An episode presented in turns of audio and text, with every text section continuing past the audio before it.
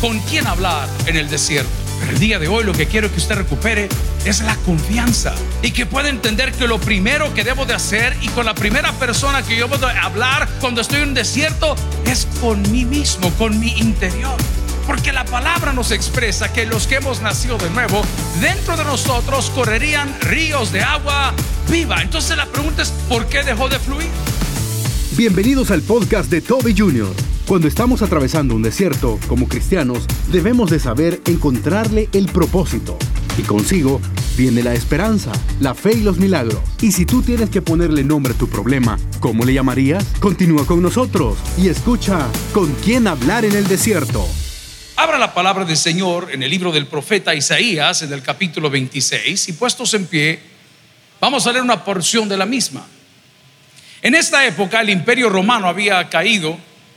En esta época se escribió a través de uno de los mejores teólogos de aquella época, valga la redundancia, un libro llamado La ciudad de Dios. Se lo recomiendo. La ciudad de Dios. ¿Puede decirlo conmigo?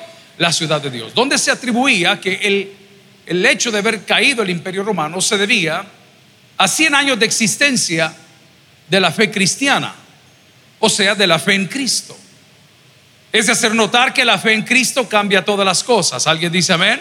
Y, las cambia para bien, no importando si yo veo que estoy retrocediendo. Esta porción de la palabra celebra el reinado del Mesías sobre su pueblo y sobre toda creación. Esta porción de la palabra del Señor debe a nosotros de llenarnos de esperanza y enseñarnos, como hemos titulado el sermón de esta mañana, con quién hablar en el desierto. Con quién hablar en el desierto. La palabra del Señor la leemos en nombre del Padre, el Hijo y el Espíritu Santo. La iglesia dice, amén. En aquel día cantarán este cántico en tierra de Judá. Fuerte ciudad tenemos. Salvación puso Dios por muros y ante muro. Abrid las puertas y entrará la gente justa, guardadora de verdades. Versículo 3. Tú guardarás en completa paz aquel cuyo pensamiento en ti persevera porque en ti ha confiado. Oremos al Señor. Padre, gracias por este domingo con Flow. Gracias porque a pesar de la dificultad jamás nos has abandonado y hoy tendremos un reencuentro contigo. Háblanos pues al corazón en Cristo Jesús. En la iglesia dice, amén. Pueden sentarse amigos y hermanos. El desierto en un sentido espiritual es la pedagogía de Dios. Dígalo conmigo el desierto en un sentido espiritual es la pedagogía de Dios, pedagogos. Es la pedagogía de Dios. Es la manera como Dios muchas veces nos confronta y vemos que a su pueblo, antes de llevarlo a la tierra prometida, le dijo, van a ir y me van a rendir culto. ¿A dónde? En el desierto. El día de hoy, cuando nos encontramos en un desierto, el hombre comienza a buscar quick fixes o arreglos rápidos. Queremos que las cosas se arreglen ya y que mañana las cosas esté puesta y que la cosa esté resuelta y que me vuelva la salud y que me vuelva la vida y que me vuelva la prosperidad y que vuelvan los amigos que tal vez nos han abandonado. El hombre quiere resolver las cosas rápidas, pero Dios tiene un propósito. Dígalo conmigo, Dios tiene un propósito, pero el propósito no es el mismo para todos. El propósito es como un traje sastre, es de estilo individual, es de corte individual. Dios se glorifica en uno de una forma y se glorifica o mortifica a otro de otra forma, pero Dios se glorifica en todo. Así lo explicábamos esta semana cuando llega y le dice, oye, dejen a mi pueblo a rendirme culto en el desierto. Y cuando tú hables, le dice todavía Moisés, anticipándome a su voluntad, le dice, pero yo endureceré el corazón de Faraón. O sea que el plan de Dios para Faraón no era el mismo que era para su pueblo, ni tampoco el mismo que era para Moisés, ni tampoco era el mismo que era para Aarón. Y en un futuro muy cercano después de eso, no era el mismo para Josué. Cada uno de nosotros tiene un propósito cuando caminamos con Dios. Pero el día de hoy lo que quiero que usted recupere es la confianza. Y que pueda entender que lo primero que debo de hacer y con la primera persona que yo puedo hablar cuando estoy en un desierto es con mí mismo, con mi interior. Analice qué fue lo que lo llevó ahí. Analice cuáles son las cosas que lo han empujado a esa situación, para muchos comprometedora, para otros incómodo, pero ¿qué es lo que me llevó a ese lugar? No hable con su amigo, no vaya aún al psiquiatra, no vaya aún al pastor, no vaya aún al consejero. Dije aún, no dije que no vaya, pero no vaya primero a ellos, vaya primero a su interior. Porque la palabra nos expresa que los que hemos nacido de nuevo, dentro de nosotros correrían ríos de agua viva. Entonces la pregunta es, ¿por qué dejó de fluir? Cuando usted va a perforar un, paso, un, pozo y, quiere poner agua potable, cometemos el error, como nos explicaba Agua Viva, Living Waters, aquí del Salvador. Ah, pastor, encontré agua a siete metros y aquí me quedo a siete metros y con esto yo tengo. No, porque el agua que usted encuentra a siete metros está bien contaminada. Muchas veces con heces fecales. Muchas veces con toda la lluvia que cae sobre el mismo pozo. Es por eso que cuando alguien perfora un pozo, según nos explicaron, necesitan por lo menos un pedazo de cemento de 10 centímetros para que todo el agua que corre no ensucie ese pozo. Probablemente el desierto en el cual estás pasando es porque el agua que fluye a tu alrededor, las amistades con las cuales caminas, la lectura que tienes, el tipo de programas que ves, el tipo de música que escuchas, Bad Bunny, eh, las cosas te van contaminando y te van afectando. Y de repente tú dices, no, yo voy con Balvin, no, yo voy con Residente. ¿Alguien dice amén? Esto no entienden de lo que estamos hablando, ¿verdad? We take sides. We choose sides. Escogemos lados. Y vas y hablas, mamá, ¿y tú crees que yo debería de cambiar algo? Papá, ¿y tú crees que debería cambiar algo? Y vas al pastor y, y, pastor, ¿usted cree que debería cambiar algo? Con la primera persona que debes hablar es con ti mismo. Habla contigo. ¿Qué fue lo que dejó o impide hoy que el agua fluya? ¿Será tu carácter? ¿Será tu amargura? ¿Serán tus amigos? ¿Serán nuestras malas mañas? ¿Serán nuestras malas prácticas? La palabra del Señor te da una garantía el día de hoy. En el versículo 3 estamos en Isaías 26 y dice, tú guardarás en completa paz Tú guardarás, habla de Dios, no habla de tus cosas, no habla de tus logros, no habla de tu plata, no habla de tu trabajo, habla de Dios. Porque hay personas o existimos personas que tenemos all of the above, todo lo anterior, pero no tenemos paz. El mundo está en crisis. Todo el mundo está peleando. El otro está interviniendo los unos por los otros. El otro, Israel, ha mandado a su primer ministro a poder platicar con fulano de tal, y el otro está platicando con el otro, y el otro dice, no, que nosotros somos de la OTAN, pero la OTAN nunca ha querido a Rusia, Rusia trató de integrarse en 92, lo rechazaron porque fue creado para eso, el 70% del financiamiento de la OTAN lo tiene Estados Unidos para suplir las armas, el otro dijo, el otro no tiene para... Es un relajo. Pero hay un versículo en ese libro que dice, si se humillara mi pueblo, sobre el cual mi nombre es invocado, lloraren y buscaren mi rostro y se convirtieran de sus malos caminos, que dice la palabra, entonces yo iré desde los cielos y vamos a correr y sanaré su tierra. ¿Alguien dice amén?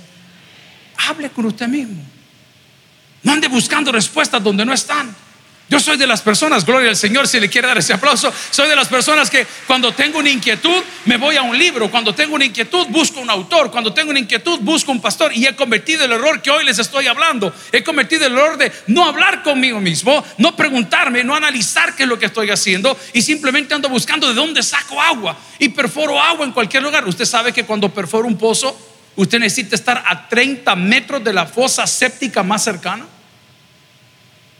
Porque el agua tiene la capacidad de filtrarse por medio de la tierra y llegar al lugar y contaminarlo a usted, a su familia, a todos aquellos que beban de ese pozo a 30 metros. ¿Sabe qué dice la Biblia? Ahí está escrito, la amistad con el mundo es enemistad en contra de Dios. Entonces, si no está fluyendo esa paz, si no está fluyendo ese gozo, si no está fluyendo esa bendición, aquí está la noticia. El problema no es Dios, el problema somos nosotros. Vamos a la Biblia. Busque un texto conmigo para reforzar nuestro punto número uno y vaya a Éxodo capítulo 15. Éxodo capítulo 15, versículo 2 dice, Jehová es mi fortaleza. ¿Qué dice la palabra? Jehová es mi fortaleza. Muchos tenemos fortalezas y otros tenemos debilidades. Otros tenemos las dos cosas. Pero aquí está aclarando de dónde viene la fortaleza, dónde viene la templanza. Jehová es mi fortaleza. ¿Para qué? Para poder analizar. ¿Para qué? Para poderme confrontar. ¿Para qué? Para poder reconocer. ¿Qué le dice usted al médico o al nutricionista o al nutriólogo? Licenciado, su dieta no me está funcionando. Fíjese que, y, le pregunta, por cortesía, le pregunta el médico al doctor al nutriólogo, y la está haciendo al pie de la letra, todititita. Pero yo creo que retengo agua. retiene semita, desgraciado. No es agua. Tiene una dieta hipercalórica. Su input es más alto que su output. Y les decía media semana que a mí me enseñaron eso por ahí porque peleamos todos los días, que las dietas no comienzan en la cocina, las dietas comienzan en el súper. ¿Cuántos de los padres de familia que estamos aquí en algún momento nos despertamos y dicen, ¿quién se tomó mi cerveza? Amén, dice el otro qué terrible. Gracias por la honestidad de este siervo, Padre. Alegra la vida, Señor. ¿Ah? A ver, le voy a dar la respuesta. Ya no compre. Amén. Es que he descubierto, pastor, a mis hijas, porque solo de varones hablamos, las bichas son terribles. Hay un espíritu de Foxy en la casa. ¿Y quién se puso mi minifalda? La vieja de 40 años, se mente sinvergüenza, a esta edad preguntando, ¿quién anda mi tubo? Madure, crezca, confróntese, reconozca. Pero eso no lo va a poder hacer solo. Cada vez que una persona nos dice una verdad, nos ofende. Por más humildes que nos hagamos, nos ofende. No nos gusta que nos diga la verdad. Hay gente que tiene ese don de caer mal lo saluda y el buenos días, uy, qué gorda te veo. Y la hermana le deja lugar a duda, le dice, quizás sí, pero por dentro de estúpida. Ella lo dijo, lo dijo, lo pensó. Hay personas que tienen ese don, pero yo prefiero esas personas a mi alrededor que los aduladores los que nos celebran nuestros pecados, los que nos celebran nuestros errores, porque a causa de ellos el agua dejó de fluir, a causa de ellos no tenemos paz, a causa de ellos nuestras vidas se enredan, a causa, por eso es que Dios nos separa y nos lleva a un desierto, porque en el desierto no tienes nada más que hacerte compañía tú solito. Pero la Biblia nos dice en Éxodo capítulo 15, versículo 2, Jehová es mi fortaleza. Y aquí viene la parte linda del texto y que dice, y mi cántico. ¿Cuándo canta usted? Cuando esté inspirado. Mire qué linda se escuchó esa alabanza ahorita que estaba la ofrenda. Alegra mi vida, Señor, alegra mi vida. Usted canta cuando está inspirado. ¿Cuántas mujeres hay en la casa del Señor que saben que es, espérense, hombre? Por eso se las enganchan con el chivo bolet. Espérense. ¿Cuántas mujeres están aquí en la casa del Señor? Y de repente cuando oyen la música de José José sonar en la ducha, ah, no, este hombre anda cochineando. Inmediatamente, ¿por qué? Porque está inspirado. Una de las cosas que la Biblia afirma es que cuando Dios llega a nuestra vida, Dios pone en nosotros un cántico nuevo. ¿Alguien dice amén a eso? ¿Por qué? Porque es nuestra fortaleza y es nuestro cántico. Pero vas a tener que ir al desierto para darte cuenta. Hay una contaminación con tantas cosas que escuchamos que no sabemos ni qué escuchar. Hay mucho ruido en el ambiente espiritual. Hay mucho ruido en el ambiente financiero, corrientes, pensamientos, hay mucho ruido. Tienes que guardar silencio. Hace poco invertí en esos audífonos que están tan de moda, que se llama Noise Cancelling System, una cosa que le cancela el sonido de su alrededor. Antes eran muy caros, me lo regaló un pastor llamado de Piedras Negras, Salvador. Y eran esos audífonos grandes. Y usted iba en un vuelo y lo conectaba, lo encendía y no escuchaba absolutamente nada pero sí es, podía escuchar su respirar. Podía escuchar si ponía atención hasta los latidos de su corazón. Y muchas veces seguimos en el desierto porque estamos rodeados de mucho ruido. Estamos rodeados de redes sociales, estamos rodeados, voy a decirlo con respeto, de maquillaje, estamos rodeados de moda, estamos rodeados de un montón de cosas y no me permiten escuchar ni respirar. ¿Cuántos de ustedes esta semana abrieron paquetitos de medicinas automedicadas, que es un error? Ibuprofeno hace pedazos sus riñones y su hígado y usted insiste en tomárselas como que es agua, porque le dolía la cabeza y al día siguiente me dolía la cabeza y al tercer día me dolía la cabeza, pero usted no fue al origen del problema, usted quiso enmendar el problema y el origen del problema pudo ser su presión arterial. Y su corazón le está diciendo, poneme atención, poneme atención, quizás pudo ser su estómago ya no aguanta todo lo que le está echando. Son las 5 de la mañana y usted desayunando chicharrones con chile. Amén. Y como no vendían jugo en la tienda, deme una regia, señora, para bajarlos así rápido. Él estaba dando una vuelta con unos amigos, fuimos a desonar al Tunco. ¿Cuántos han ido al Tunco? ¿Cuántos han ido al Tunco? Todos se van a ir al infierno. Pero vamos al punto. Llegamos al Tunco y encontramos un par de amigos con unas grandes caguamas de este tamaño, pero todavía de la noche anterior y encontramos otro dormido. Gracias a Dios le habían dejado la billetera y lo dejaron boca arriba. No sé si me entienden. A sí, sí, boca arriba estaba tirado por lo menos, garantía, a ver qué pasó ahí, pero bien. Si son las 5 de la mañana, las seis y media de la mañana salimos de aquí para estar de regreso a las 10. Hay mucho ruido. Satanás hace mucho ruido. No, no, no, te deja concentrarte, no te deja llegar a la palabra, no te deja entender lo que te está pasando. Y, y lo que pasa es como a los hombres nos fascina el ruido, le tenemos miedo al silencio. Dios utilizó el silencio muchas veces para hablar a su pueblo y lo utilizó, según los teólogos, durante 400 o 450 años, el periodo intertestamentario. No habló nada, no dijo nada, no se pronunció nada y el pueblo lo buscaba. No habló por reyes, no habló por profetas. ¿Por qué? Porque Dios estaba cansado de la actitud de indiferencia de nosotros. Yo con mis hijos trato de aconsejarlos, pero he llegado a una etapa donde ya no digo nada. Solo estoy esperando que me digan, aquí te lo tenemos. Solo estoy esperando que me digan, en tal hospital está. Ya hice todo lo que tenía que hacer. El menor de tiene 20 años. Su abuelo le dio un ejemplo y su tata le dio un ejemplo. No de vida, no, de confiar en Dios. De ahí para allá, su misericordia. Dios muchas veces como Padre nos tiene a nosotros en esa etapa. Ya no te dice nada. Porque tú siempre tienes la razón. Porque tú siempre tienes una explicación.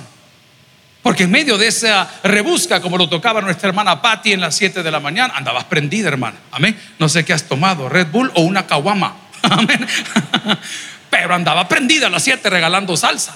Y si el otro domingo no me dejan venir, dijo las revolucionarias, no, si allá va a estar en Nicaragua también. Pero vamos al punto.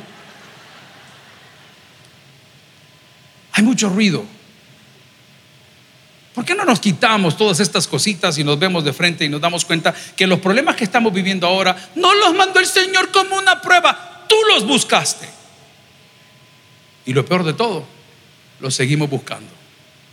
La palabra dice en Éxodo capítulo 15, versículo 2, en nuestro tema de con quién hablar en el desierto, Jehová es mi fortaleza y mi cántico, y ha sido, que dice la palabra, mi salvación. Entonces, ¿con quién vas a hablar?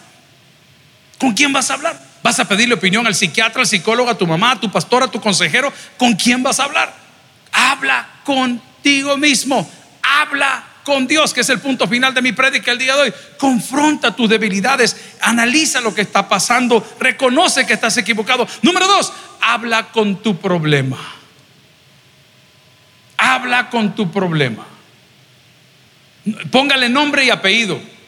Si le ponemos nombre y apellido, a las mascotas, hay gente que le pone nombre al carro, ese es indio, hermano. Ese de plano. Ah, la guarura. Ah, no, ese, por el amor de Dios. Le ponemos nombre a los carros, póngale nombre a su problema. A ver, haga el ejercicio, no me lo diga, solo piénselo, porque nos vamos a confesar los pecados. ¿Cómo se llama su problema? Vamos a ponernos religiosones, suaves, suavetones. ¿Se llamará chambre? ¿Se llamará orgullo? Se llamará soberbia, se llamará altanería, se llamará, qué sé yo, ¿cómo se llama su problema? Hablamos entre familias y decimos, es que vos sabés de lo que él padece. Dígale, bolo. Bolo. A ver, dígalo conmigo. Va.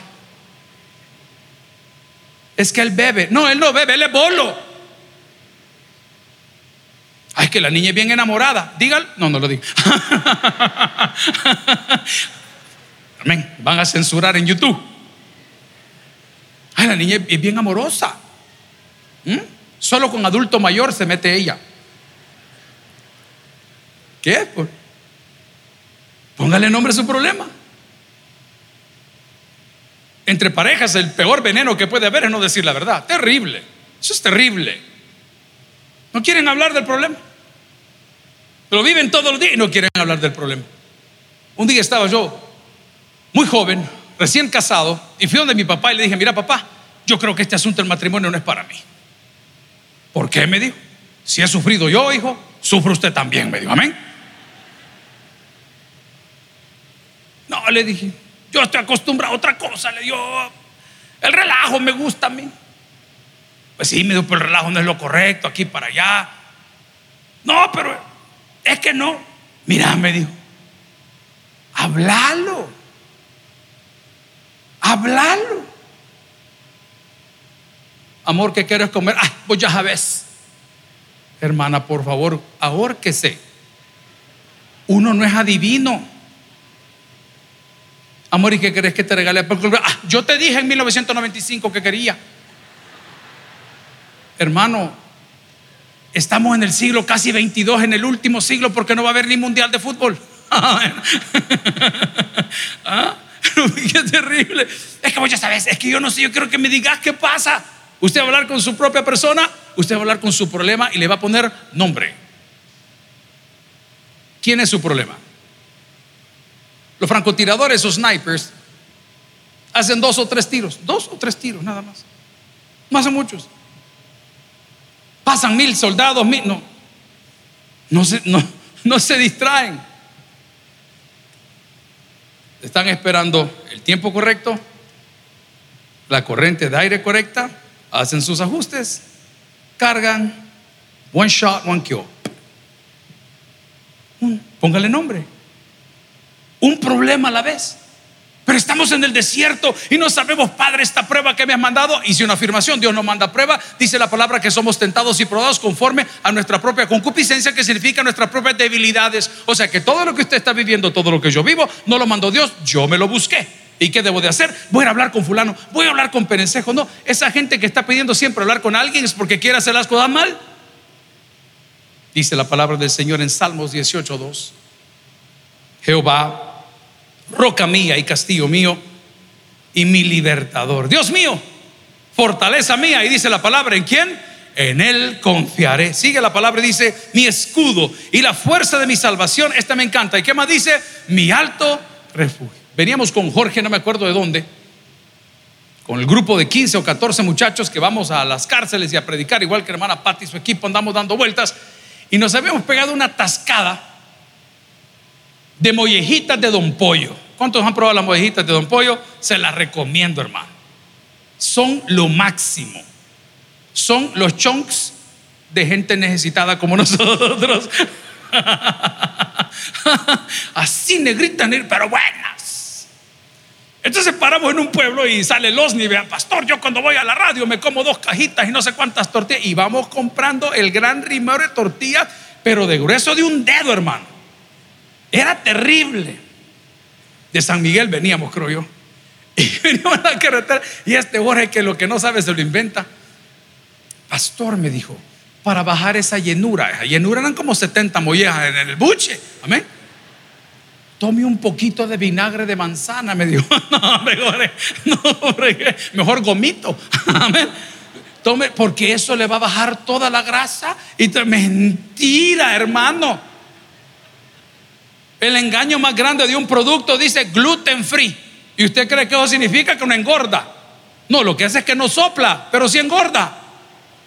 Porque tiene azúcar, porque tiene carbohidratos, porque tiene un montón de cosas, son harinas refinadas. Entonces nosotros hacemos igual que la Biblia, ¿verdad? Eh, venimos al culto una o dos veces a la semana y creemos que con esa visita la cosa se va a arreglar. No.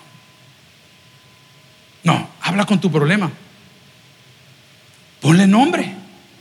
Y dice la palabra que el avisado ve el mal y se esconde. Pero usted lo anda de la mano. Ay, pastor, yo como estoy queriendo dejar de fumar, pero anda la cajetilla aquí en la bolsa. Corra.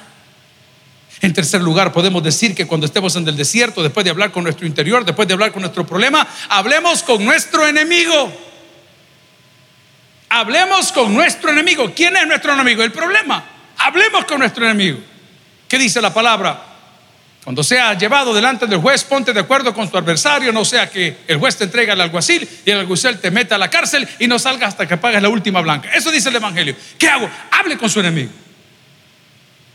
Papá nos enseñó algo que quiero que sea de bendición y nos dijo, las fugas geográficas jamás arreglarán los problemas del corazón. Eso no se va. Ay, corté con fulano, me voy a ir para otra ciudad. ¿A dónde va? A Ciudad Merliot. Amén. Ahí le va a pasar el gran enamoramiento que tiene. Hable con su enemigo. ¿Hay mujeres en la casa del Señor? Mm, pocas. Hay mujeres en la casa del Señor. Mujeres libres en la casa del Señor. Les voy a hacer una prueba. ¿Tiene usted la capacidad de hablar con su exnovio? Es la hermana. No me dijo. me rifó el barrio, hermanita linda. ¿Y por qué no tiene la capacidad de hablar con él? Es que ese hombre no vale la pena. Ese hombre es aquí. Ese hombre a mí me trató mal. Ese hombre, pero cómo lo extraño. Yo sabía. Amigos y hermanos, hable con su enemigo. Pongámonos de acuerdo. Yo estuve en una etapa en mi vida el año anterior que si hubiese actuado como pastor y no como hijo, me hubiera dicho mejor, mucho mejor. Pero actué como hijo, no como pastor. Ese fue el problema. Hable con su adversario. Ay, yo con esa vecina es que la detesto. Cada vez que salgo, aquí me he echado la basura. Yo en mi casa tuve que poner cámaras porque pareciera que la estación, que es un pedazo de grama como de mi frente, todos los chuchos pasan ahí haciendo todas sus necesidades. Yo no sé qué tiene, es tierra de bendición. Ahí voy a poner los ocotes, así van a libre con manzanas. Yo los veo en la cámara porque el monitor lo tengo frente a mi, a mi cama. Ya cuando el chucho mío comienza a ladrar, el perro, ah, no, ay, ay, cabal. Es como mi, perrito es un poco impredecible, igual que el dueño quizás vea. Cuando veo que se quedan y comienzan a rascar, ah, yo solo toco un botón que esas chapas como que son de, de palenque. Y cuando oyen el botón, salen volados los vecinos porque saben que la bestia va para afuera. Hable con su enemigo. Mire, don fulano, sí. Aquí le tengo, mire. Y esto, un chocolatillo para que para que divierta. O voy a pasar amargado el resto de mi vida porque estos condenados van al frente de la casa a hacer todas las cosas con su animal. ¿Me entiende lo que le estoy ¿Alguien me entiende o quieren que les explique así con, con los colochos de Moisés y el agua del pozo de David? ¿Quieren que les hable así? Yo le puedo hablar así. Hable con su enemigo. ¿Hay hombres en la casa de Dios? con su suegra no hable. Vamos a la palabra. Dice Salmo 18:2, Jehová, roca mía, castillo mío y mi levantador, Dios mío, fortaleza mía, en él confiaré, mi escudo, mi fuerza, mi salvación, mi alto refugio. Deuteronomio 31:6, esforzaos y cobrad ánimo, no temáis ni tengáis miedo de ellos, porque Jehová tu Dios es el que va contigo. Dos cosas, no te dejará ni, ojo, no pierda de vista que aún estamos en el desierto. No pierda vista que no vamos a salir del desierto hasta que Dios cumpla su propósito en nosotros. No pierda de vista que el proceso del desierto es la pedagogía de Dios, de pedagogos. No pierda el desierto, es solamente una etapa, pero Dios me llevó al desierto para mostrarme algo. Les contaba hace unos días, yo sigo a muchos predicadores de los cuales aprendo su testimonio, su vida familiar, bonito como son ellos, son artistas, maravillosos ellos. Y, uno de ellos estaba, dice que Rudy Gracia, lo voy a decir de esa forma. Después de una campaña muy linda, ese hombre es muy enérgico, mi sueño es tenerlo acá en El Salvador, en algún momento se va a dar. Se sentía solo en el hotel. De para arriba, de para abajo, tiene todo lo que quiere, ha pasado por desiertos terribles en su familia Perdió su esposa, una gran mujer, en el ministerio. Y todo el mundo va a decir, ¿quién pecó? ¿quién pecó? ¿quién pecó? Dios dice, ni su papá ni su mamá. Esto que sucedió es para la gloria de Dios. Y lo han tratado de tumbar muchas veces, lo sacaron de esa televisión donde piden dinero todo el día. Donde te dicen un montón de cosas falsas, de que si tú das algo ellos te van a dar más, eso, eso, eso no es correcto. Lo sacaron también de ahí porque el tipo dice las cosas como son. Y dice que le preguntó al Señor, Señor, ¿Por qué me siento solo? ¿Por qué estoy en el desierto? ¿Por qué, por qué nada me llena? ¿Por qué, ¿Por qué estoy en esta situación rodeado de gente? Gente que quiere platicar y quiere comer y quiere que le firme y quiere que vayan aquí. Quiere que... Y él dice, me siento solo. Y dice que Dios le habló a su corazón y le dijo, porque es en el desierto donde yo te mostraré mi gloria. Uy, hermano, a mí esa palabra me pegó durísimo. Si le va a dar ese aplauso al Señor, déselo de corazón. Así que el día de hoy, si está en el desierto, si está atravesando una situación, por favor, ubíquese. Es ahí donde Dios mostrará su gloria. No lo va a dejar no lo va a desamparar, pero como no se puede manifestar porque usted quiere que un hombre, una mujer, un consejero, alguien, un libro le diga lo que Dios le tiene que decir, no se va a manifestar porque usted no quiere hablar del problema, sino que dice, yo quiero que ore por mí, pastor, cuénteme, ¿qué puedo hacer por Es una petición especial. Especial para alguien puede ser comprar un carro y especial para otro puede ser sanar de un cáncer. Dios no va a manifestar su gloria donde hay hipocresía, donde no hay compromiso, donde no hay entrega. Podemos decir en tercer lugar que Dios no va a arreglar un problema el cual no tú quieres hablar con tu enemigo. Lo, expliqué con un vecino, lo expliqué con unos perritos, lo expliqué, pero, pero Dios quiere que hable las cosas. Si usted está desarmando su casa o por las cosas de la vida se le va a desarmar, hermanito lindo, sea usted la parte propositiva. No se complique. Tengo un testimonio de una mujer, ya no está en esta iglesia, por cierto, ya creció. Nuestra iglesia tiene la categoría de ser un semillero. Diga conmigo un semillero, por favor. Sí, aquí nosotros entregamos la plantita medio desarrollada. ¿Mm? Y de aquí van para otro lado. Gloria, ese es el rol de esta iglesia. Y le hago un reto. Pregúntele a cualquier iglesia de la zona o del Gran San Salvador, uy, voy más allá, o del oriente o del occidente, ¿dónde o en qué iglesia no hay un miembro que haya conocido a Cristo en esta? Es un semillero. Ese es el rol que Dios nos dio. No nos dijo acumulen ovejas. No, no, prediquen el Evangelio. Entonces esta señora pasó por un proceso difícil. Su esposo era una buena persona, yo lo conocí. Era una buena persona, pero ellos no se llevaban. Por alguna razón no se llevaban. Y a la hora de firmar sus papeles y su divorcio, como típico hombre salvadoreño, yo no te doy nada, esto es mío, esto es mi casa, esto es mi carro, estos son mis bienes, estos son mis hijos. La señora quedó en la calle, pero le quedó lo mejor. Ella acababa de conocer a Cristo en su corazón. Y le decía yo, tenga paciencia, hombre. Esto no lo inventé yo, lo decía nuestro pastor en base a la Biblia. No se mueva, no se enrede, no haga nada, permanezca, hombre. Hermanos, no quiero mentir, al cabo de cinco a siete años, esa mujer que había quedado con nada, literal, era la que estaba sosteniendo al marido que le había quitado todo.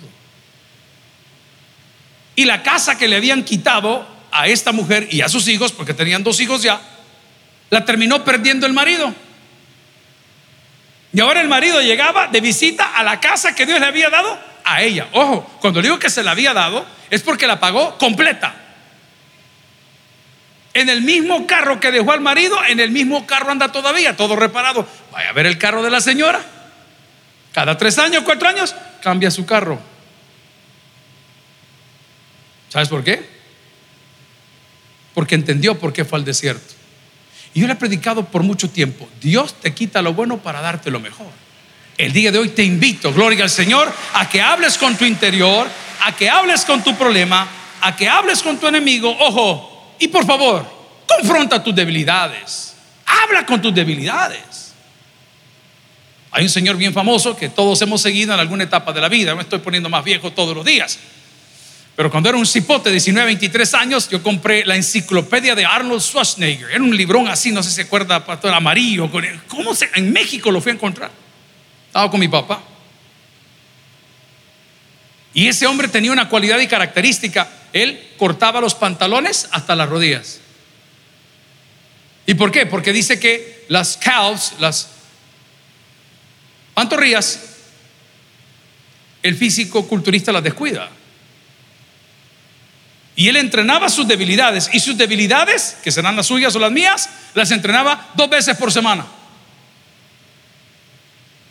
¿Qué hacemos con estas debilidades? Las tapamos las ignoramos, no las confrontamos, no las conocemos. Ay, es que a mí me enoja. Aquí viene la pregunta, ¿y qué te ha hecho? No, es que yo no lo conozco, pero es que solo verlo me cae mal. A mí me escriben hate todos los días. Todos los días. Yo no los conozco. Nunca les he dado la mano, me encantaría. Pero dicen unas cosas que digo, pero ¿qué es lo que te molesta? ¿Te molesta eh, la presentación? ¿Te molesta la, bendición? ¿Qué te molesta? ¿Me entiende lo que significa confrontar sus debilidades? Usted de tal persona dice, es que yo no lo puedo ni ver, es que no lo Pero la pregunta es ¿por qué? ¿O porque te gusta? ¿O porque no lo puedes tener? La palabra del Señor si me acompaña en Salmos 27.1 dice, Jehová es mi luz. Antes, de, antes del resto, Jehová es mi luz. Amén. Cuando yo me expongo a la luz de Dios, Dios expone mis debilidades y me ayuda a enmendarlas. Porque me cae mal, porque no me gusta, porque no prospero, porque no vengo. Mire, hay personas que jamás vamos a entender. Se lo dije el otro día y quiero que lo observe. Es algo, un ejercicio sencillo. La gente que tiene plata no tiene que probar que tiene plata. ¿Lo puede repetir conmigo, por favor? La gente que tiene plata no tiene que probar que tiene plata. Y nosotros, los que no tenemos plata, andamos queriendo probar que sí la tenemos. ¿Alguien dice amén conmigo el día de hoy? Yo soy de esos indios. Todos los días pregunto, ¿ya salió el iPhone 15? No, pastor, vamos por el 13. Pero yo quiero el 15. Mire, ¿y qué está de moda?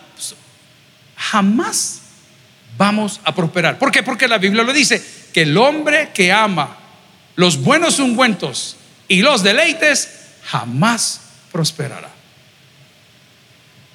Confronte sus debilidades. De una sola, y pero es que, es que yo no las veo. aquí dice la palabra, si lo lee conmigo en el Salmo 27.1, Jehová es mi luz y mi salvación. En pocas palabras, es la respuesta y a la vez te confronta finalmente podemos ir aterrizando diciendo, hombre, habla con tus fortalezas, hombre. Habla con tu fortaleza. Estamos de viaje allá en Houston con los pastores y nos encontramos con otros que tenemos ratos de no ver y nos presentamos eh, Convención Bautista del Sur versus una convención de hermanos de Asambleas de Dios versus Tabernáculo Bautista y la última noche nos sentamos 19, 21 personas en una sola mesa de tres convenciones diferentes. Amigos, y cuando vi uno de los encargados de la Convención Bautista del Sur, que es, muy fuerte allá, le dije, mira, te quiero hacer un favor, te quiero pedir un favor. Este muchacho que está aquí, este tiene talento. Papá tiene talento. Solo necesita que lo guíes. Olvídate de lo de ayer, pensé en lo de mañana. Abrazarlo, hombre. Ayudarle, hombre. Si el llamado de Dios es irrevocable, nunca lo olvide tanto para salvación y la salvación se pierde. El llamado de Dios es irrevocable. Te llamó, te llamó. No te llamó, pues vamos a orar para que te llame. Pero tienes el día de hoy que hablar también con tus fortalezas, hombre. ¿Hay mujeres en la casa del Señor? No, hay mujer fea. No hay mujer fea. No hay mujer fea. ¿Lo puede repetir conmigo? No, pero con fe, hermanita, aunque, aunque, aunque no lo crea. No hay mujer, solo marido pobre. Amén, dice la otra. Cada una tiene su gracia. Cada una tiene su gracia. Pero ¿sabe cuál es su desgracia? Que usted siempre se anda comparando con otra. Esa es su desgracia. Esa es su mayor desgracia. Es que yo no tengo las piernas, es que yo no tengo esto, es que no tengo el cabello, es que no tengo los ojos, es que no usted tiene algo que nadie más tiene. A ese marido fracasado con que se casó es el que tiene, nadie más lo tiene. Hable con sus fortalezas, hombre. A mí mi papá me llenó de tanta convicción que a veces la confundía yo con arrogancia. Pero me encanta, yo prefiero ser así, hacer un día me estaba gritando una misión, me dijo, vos sos un perfeccionista, acá usted la gente te tiene miedo. Eh". Y sabes qué le dije, yo prefiero que me tengan miedo a que me tengan lástima. O te acostumbras o te vas. No, yo no voy a discutir con un pulgoso, jamás. ¿Sabe qué es mi papá? Yo sé quién soy. ¿Lo quiere repetir conmigo el día de hoy? Dígaselo su problema. ¿Y cuál es su problema? Yo sé quién soy. Es que la fulana dice que la otra dice. Lamentablemente, los que tienen la lengua más larga son los que tienen el peor testimonio de todos. Pero cuando usted sabe quién es, usted está appealing, está apelando a sus fortalezas. Ahora sumemos todo lo que hemos hablado. Si puedo hablar con mi interior, si puedo hablar con mi problema, si puedo hablar con mi enemigo, si puedo hablar con mis debilidades, si puedo activar mis fortalezas, lo último que nos falta el día de hoy es que hablemos con Dios. Le digamos, Señor, ya entendí por qué estoy aquí. Ya entendí por qué estoy en el desierto. Señor, no veía, no escuchaba, no ponía atención, no sabía para dónde agarrar. Ya sé por qué estoy aquí. Señor, ya sé por qué me llevaste por este lugar. Y a pesar de que me llevaste por este lugar, cuando tuve sed, me diste agua de la roca. Cuando tuve hambre, me mandaste maná. Cuando tuve frío, me mandaste esa nube o columna de fuego. Cuando tuve calor, pusiste esa nube para protegerme. Porque tu mano jamás nos ha desamparado. Amigos y hermanos, ¿con quién hablamos entonces en el desierto? Hablemos con Dios porque Él tiene una respuesta para cada una de nuestras tribulaciones. Hablemos con nuestro interior para conocer qué nos está afectando. Hablemos con nuestro problema para reconocer por dónde vamos a atacar. Hablemos con nuestro enemigo para tratar de limar asperezas. Hablemos de nuestras debilidades o con nuestras debilidades para echarla fuera de nosotros. Hablemos de nuestras fortalezas porque es ahí donde Dios se glorificará. Termino diciendo, el que tiene oídos para oír, que oiga. Vamos a orar. Gloria al Señor. Si el mensaje ha impactado tu vida, puedes visitar www.tabernaculo.net y sigamos aprendiendo más de las enseñanzas del pastor Toby Jr. También puedes buscarlo en las redes sociales, Twitter, Toby Jr. Taber, Instagram, Toby.Jr., Facebook, Toby Jr. y en YouTube, Toby Jr. TV. No te pierdas nuestro siguiente podcast.